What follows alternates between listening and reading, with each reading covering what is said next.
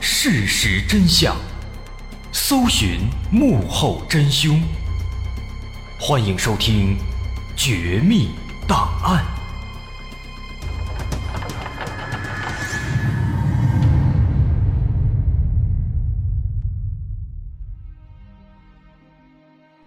还原事实，探索真相。欢迎来到今天的《绝密档案》，我是大碗。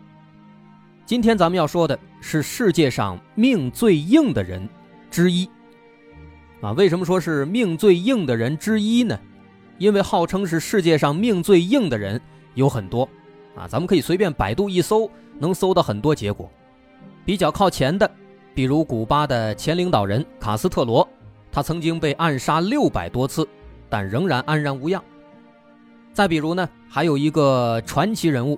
被闪电连续击中七次的罗伊·沙利文，那这就是那种天要我亡，我偏不亡。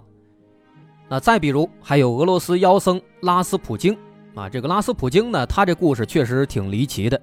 咱们应该是在一六年的时候啊说过这个人，也是一个命特别大的一个神棍吧，连俄国沙皇都对他是无可奈何。那么今天咱们要说的这个故事主人公呢？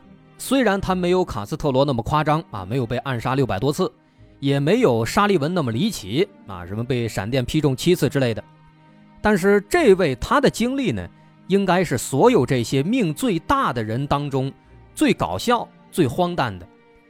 他经历了一系列的让人看起来哭笑不得的事情，最后呢，偏偏也都没有死。那么这位大哥他到底经历了什么呢？他生活的时期啊。比较特殊，在上世纪的三十年代，二十世纪的三十年代，这个时期历史学得好的朋友，应该一提到这个数字，立马就会想的一个词——经济危机。那段时间呢，资本主义国家经济危机正处于经济大萧条时代，尤其是美国，很多大型企业遭到冲击，小型企业直接破产，大批工人流离失所，过上了无依无靠的生活。但是在众多的行业当中，有这么一个行业，它稍微还好一些，依然可以暂时挺立在美国街头。这个行业很简单，就是开酒吧的。毕竟很多人没了工作，没了事业，生活遭受重创。那这时候很多人呢，可能会选择借酒消愁，沉溺在酒精当中。所以这个酒吧呀，哎，还能半死不活的吊着。那咱们说这故事呢？就在这个时代，美国纽约的布朗克斯区的一个酒吧。这个布朗克斯区这地方也挺有名的。这个地方呢，它是美国犯罪率最高的地区之一，所以说这故事发生在这儿呢，也是情理之中的。布朗克斯区有一家酒吧叫托尼酒吧，他的老板叫托尼马里诺。尽管在这个时期啊，生意没有以前好了，但是依然还能坚持开张。有一些老主顾呢，也经常会来喝几杯。在一九三二年七月二号，这个酒吧的老板马里诺正在看着屋子里为数不多的几名客人发愁呢。那这个时候呢，酒吧的门开了，走进来两名男子。这俩人呢，穿衣打扮都挺时髦的。这是这酒吧老板托尼·马里诺的朋友，一个是二十四岁的弗朗西斯·帕斯卡。一个是二十九岁的丹尼尔·克里斯伯格，这俩人呢和马里诺应该属于是一类人，都属于小老板。他俩一个开了一家殡仪馆，另一个开了一家小超市。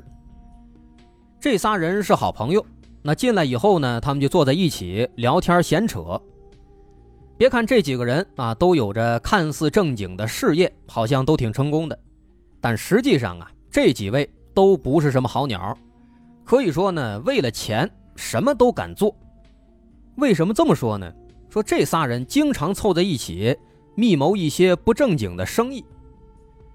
说当时这仨人又坐一块几杯酒下肚以后，这酒吧老板马里诺喝高兴了，兴致来了，就跟这两位朋友分享了一个他最近的一个发财小妙招。当然，这个小妙招咱得打个引号，毕竟他这不是什么正经的办法。怎么回事呢？说前段时间啊，他这酒吧里突然来了一个无家可归的一个女人，非常可怜，身上破破烂烂的，一看啊就是那种逃难的。这个女人呢，非常可怜的向马里诺寻求帮助。女人说自己名叫马贝尔，家里没有人了，丈夫和孩子都已经饿死了，现在只有自己，只能独自跑出来寻找生路。其实一开始呢，马里诺并没有想帮她，但是看到这个女人这可怜的样子，这马里诺突然灵光一闪，心生一计。他表面上好心的给这个女人免费提供食宿，说你可以暂时在这住一阵子，没关系，毕竟现在呢，大家。哎，确实都很难，互相帮助也是应该的。说的非常好，给他住的，还给他提供吃的，那这就让马贝尔非常的感激，非常的信任马里诺。但是紧接着呢，这个马里诺就利用这种信任啊，通过各种花言巧语耍了一些小手段，为这个马贝尔买了一份保险金额为两千美元的人寿保险，而这份保险的受益人。却是马里诺自己。在所有的保险手续办完之后，在一个寒冷的夜晚，马里诺把马贝尔约到家里，给他灌了很多酒。当马贝尔醉得不省人事之后，马里诺脱光了他的衣服。当然，他并没有什么非分之想，反而是把马贝尔抱进了浴室，给他洗了一个冷水澡，接着在马贝尔睡觉的床上洒满了冰水，最后把床。推到了一扇打开的窗户旁边。就这样，洗了冷水澡，睡着大凉床，吹着小凉风，马贝尔当晚就去世了。后来法医给出的死亡原因是急性支气管炎，而马里诺呢，自然是很顺利的拿到了两千美元的保险赔偿金。这个小故事说完，旁边这马里诺的两位朋友啊。那是相当的佩服，接连称赞说：“这个办法那真是来钱快的好办法呀！”纷纷鼓掌，并且俩人还说：“如果还有这样的机会，他们也想一起参加。”但是马里诺呢，他却犯难了。毕竟像马贝尔这样的流浪汉，这样的可怜人，也不是说找就能找到的。虽然眼下啊，经济大危机，各家条件都不好。但这样的流浪汉还是少数，所以说光寻找这样的目标，可能就得很长很长时间，这不能当做一个可循环使用的一个赚钱的办法。但是殡仪馆老板弗朗西斯听了这番话之后啊，他连连摆手说：“大可不必呀。”然后呢，他用胳膊肘杵了杵马里诺，并向距离他们不远处的一个男人努了努嘴。马里诺顺着他努嘴的方向往那边一看啊，发现这人不是别人，正是自己店里的常客，他的名字叫迈克尔·马洛伊。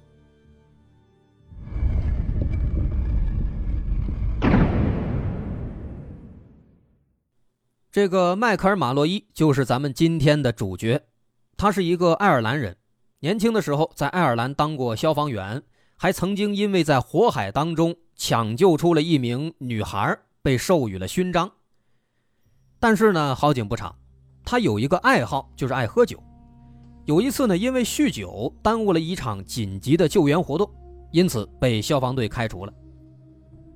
被开除之后，一九二零年，年近半百的迈克尔从爱尔兰就移居到了美国纽约。但是他的美国梦并不顺利，一直没有找到固定的工作。只能靠着到处打零工来维持生计。好在这个迈克尔孤身一人，没有家庭，自己平时这消费水平也不高啊，也没有什么特殊的爱好，唯独就喜欢喝酒，所以他赚的钱呢，只需要够他喝酒那就可以了。但是啊，随着时间推移，迈克尔的年龄越来越大，到一九三二年的时候，他已经六十岁了。这样的一个年纪能找到的工作那就越来越少了，但是呢，随着时间推移，他对酒精的依赖也越来越高，越来越严重。所以渐渐的，他赚的钱已经很难再够他喝酒了，更别提说还能有一个安身的地方了。所以说，这个时候的迈克尔啊，没地儿住，天天呢就只能喝点酒，赖在酒吧里。那他这状态跟那个流浪汉其实已经没有什么太大的区别了，啊，每天的活动轨迹非常简单，要么出去打零工，要么就到这个马里诺的酒吧里边喝酒，一直喝到不省人事为止。那这样一来二去啊，他在这儿光喝酒，那马里诺跟他的两位朋友跟这个迈克尔也渐渐的就熟络起来了，所以这仨人对迈克尔的情况那也是知根知底，一清二楚。所以当时这哥仨聊天这天呢，迈克尔正好就在店里喝酒呢。马里诺一看到迈克尔，心里立马就明白了，原来啊，这弗朗西斯是想着对他下手。马里诺稍微思考了一下，这个迈克尔呢，的确可以作为下一个目标，毕竟这家伙没家庭，没有朋友，也没有固定的职业，跟他刚刚弄死那个马贝尔呢，其实也差不太多。啊，如果他突然死了，应该也没有人注意到。因此，这个时候，三个人对迈克尔的情况做了一番分析之后啊，都认为他非常合适，于是仨人一拍即合，决定对迈克尔下手。不过下手之前，为了防止迈克尔怀疑，他们还要联手演一出戏。简短截说，一星期之后的一天，马里诺跟两位朋友早早的来到了酒吧里，按照以往的习惯。迈克尔今天晚上一定会来酒吧里喝酒。果不其然，在晚上七点钟，迈克尔来到了酒吧里。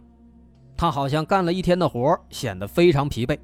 几杯酒下肚以后，已经开始醉醺醺的。马里诺看这时机成熟了，就拿着一杯酒，笑眯眯地走到迈克尔跟前。刚刚坐下，还没等马里诺开口，迈克尔连忙说道：“哎呀！”，不好意思，我欠的酒钱下次一定还上，呃，再宽限几天吧。没想到马里诺却回答说：“嗨，没关系，如果你现在没钱的话，那就不用还了。”一听这话呀，迈克尔瞪大了双眼，仿佛自己听错了。没想到马里诺还接着说：“不仅不用还钱了，你马上就会得到一份非常棒的礼物。”那这是什么礼物呢？马里诺告诉迈克尔说：“今天啊，我们酒吧里举办了一个抽奖活动，七点之后，第一位来到酒吧的顾客将获得一张免费畅饮卡。拥有这张免费畅饮卡的人，可以在我们的酒吧里终身免费喝酒。你非常幸运，你是七点钟之后第一个来到酒吧的，所以这张免费畅饮卡归你了。”那听到这个消息，迈克尔高兴坏了。他从来没有想到过这样的好事竟然会发生在自己身上。但是马里诺话锋一转，又说道：“当然了，现在经济这么不景气，我们做这个活动呢，也是为了给自己招揽顾客。所以有一个条件，只要我们酒吧还没有倒闭，你就只能来我们这儿喝酒，其他的酒吧就不能去了。”所以呢，为了保险起见，咱们得签一个协议来约束我们双方。我呢，负责无条件的给你提供酒喝，你呢，负责只来我们店里来喝酒，给我们充充人气，顺便也帮我们做做宣传。这么说着，马里诺就拿出了一份协议，只要这协议一签，这张卡就正式生效，就归你了。此时的迈克尔啊，实在是太高兴、太激动了，哪还顾得上什么协议不协议的？只要有酒喝，那别的都不是问题。于是他想都没想，看都没看，直接在这个协议上把这字儿就签了。不过呀，说实在的，他这人呢，确实也满不在乎，毕竟自己身无长物，也没有牵挂，除了烂命一条，别的什么都不怕了。但是他万万没有想到啊，人家要的。就是他的命啊！所以不用多说，大伙儿应该也都猜到了，马里诺让他签的那个协议，其实就是保险合同。早在几天以前，马里诺和他的两个朋友就开始分头行动。马里诺负责筹备演戏，弗朗西斯负责给迈克尔买保险，克里斯伯格负责筹备之后的杀人计划。很快，经过一星期的努力。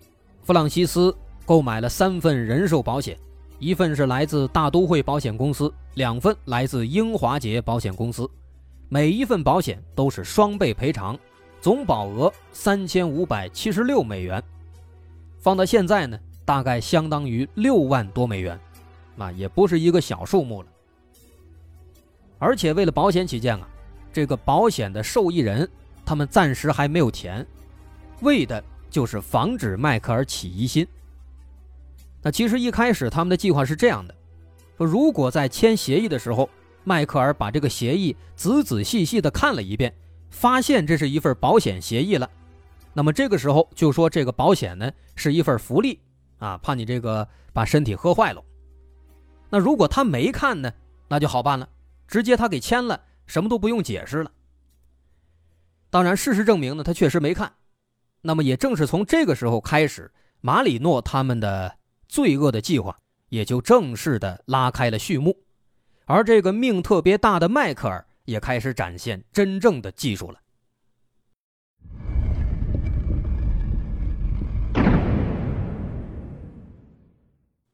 到目前为止，前期工作进行的非常顺利。下一步要做的就是让迈克尔意外去世，然后就可以拿到钱了。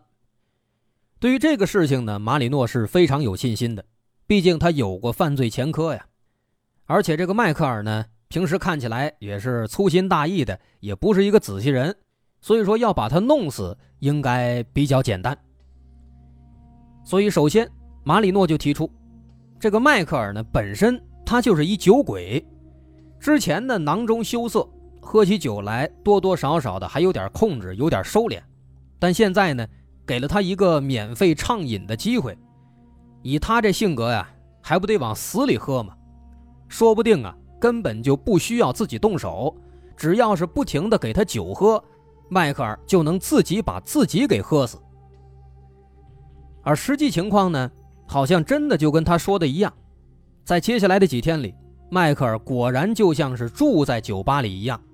渴了就拿起手边的酒一顿喝，困了就躺在旁边的椅子上睡觉，甚至有时候这酒杯空了来不及倒酒，马里诺会立刻吩咐手下在第一时间给他满上。而迈克尔呢，不但对自己这处境浑然不知，反而非常的享受，因为他从来没有这么的爽过。但是马里诺万万没有想到啊，这样一连喝了好几天。这迈克尔他不但没有把自己给喝死，反而这气色呀一天比一天更好了。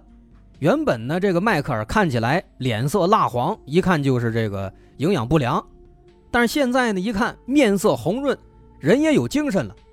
这家伙怎么还喝不死，越喝越好了呢？看来呀，他们大大低估了爱尔兰人的酒量了。那这个情况把马里诺他们给急坏了。迈克尔死不死的先不说，主要是他太能喝了。要是再这么喝下去，说不定这保险金没骗到，自己还得搭进去一笔酒钱，那这可不行啊！再三思考之后，马里诺向另外两个人提出建议，说：“要不然咱们直接找个机会，一枪崩了他算了。”这个时候啊，超市老板克里斯伯格提出了反对意见。他说：“虽然一枪崩了他，这事儿倒是简单，但是做完之后怎么向保险公司要钱呢？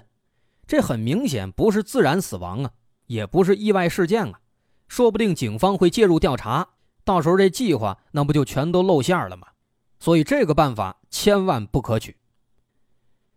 那该怎么把迈克尔给弄死呢？接下来，克里斯伯格他想到了一个好办法，这个办法很简单。”在酒里下毒，因为在克里斯伯格看来，迈克尔整天醉醺醺的，他应该分辨不出来自己喝的到底是什么。那么，不妨就买一点毒药混在酒里给他喝，这样一来就能把他给毒死了。但是下什么毒呢？这个毒肯定不能有太强的异味，否则迈克尔会发现。于是几个人再三斟酌之后。决定买一些木醇精，放到酒里。什么是木醇精呢？这个木醇精也叫木醇，或者也叫木精，它其实就是甲醇。咱们知道乙醇啊，乙醇是工业酒精，那么甲醇呢，可以简单粗暴的理解为是更牛逼的工业酒精。啊，这个东西呢，它的口感跟这个酒酒精有点像，混在酒里不容易被发现，但是啊，它有毒，平均每公升水放一克木醇精，就会让人中毒，轻的失明，重的死亡。于是，在马里诺的安排之下，他们在迈克尔喝的酒里加入了甲醇。而正如他们所料，迈克尔完全没有发现酒里有东西，依然大口大口地喝着。而马里诺他们站在一边，正美滋滋地幻想着迈克尔出现反应之后该怎么表现得很慌张，好像自己很关心他。那么他们这番计划能否得逞呢？当然是不能，毕竟号称是命最硬的人嘛，迈克尔不会这么简单就死掉的。而且后来他们的身上还发生了更加荒唐、更加搞笑的事情。好，我是大碗，具体后面还发生了什么，咱们稍后下节再接着说。如果您喜欢，欢迎关注我的微信公众号，在微信搜索“大碗说故事”，点击关注即可。那咱们稍后下节再见。